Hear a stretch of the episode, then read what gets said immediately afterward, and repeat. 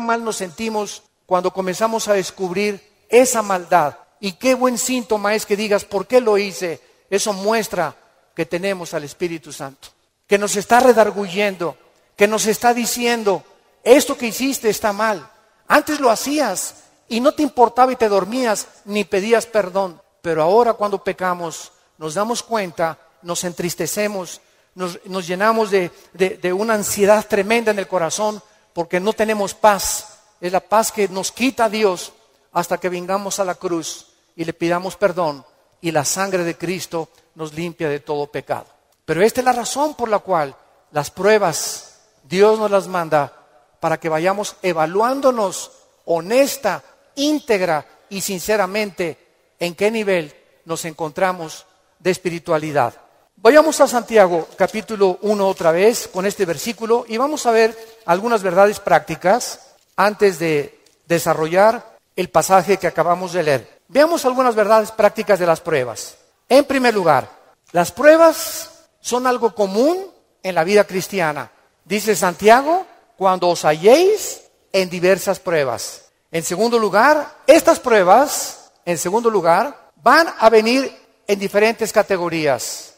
De repente, estás tranquilo, eres deportista, tomas vitaminas, estás perfectamente sano y te vas a hacer unos, exámenes de sangre y las radiografías y la biometría hemática de sangre te dice el médico, tiene usted cáncer o tiene usted diabetes o padece usted un problema, ¿verdad?, renal, etcétera, etcétera. En el momento que oímos esa noticia, toda nuestra vida cambia.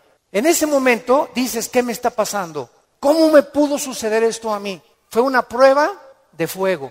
O de repente tu hijo cayó y chocó, o tu hija se mató, o tu esposo se murió, o se cayó tu casa, o se incendió tu coche. Nunca sabemos qué va a suceder el día de mañana.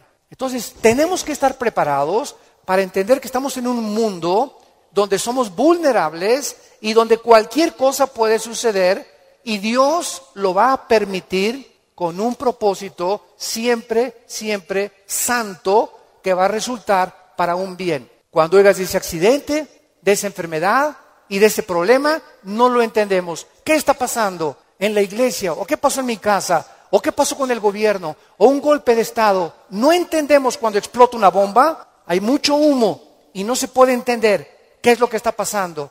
¿Qué verdad? No hay verdad. ¿Será verdad? ¿Será mentira? ¿Será melón? ¿Será sandía? Y no es hasta que el humo se va, pasa una semana o dos semanas, cuando comienzas a ver y a entender, si tú en esa prueba, escúchame muy bien, durante esa prueba que estás atravesando, no te sueltas, pase lo que pase en tu vida, si tú no te sueltas de Cristo, no te imaginas cómo Dios te va a bendecir, te va a fortalecer y vas a madurar espiritualmente como no te imaginas.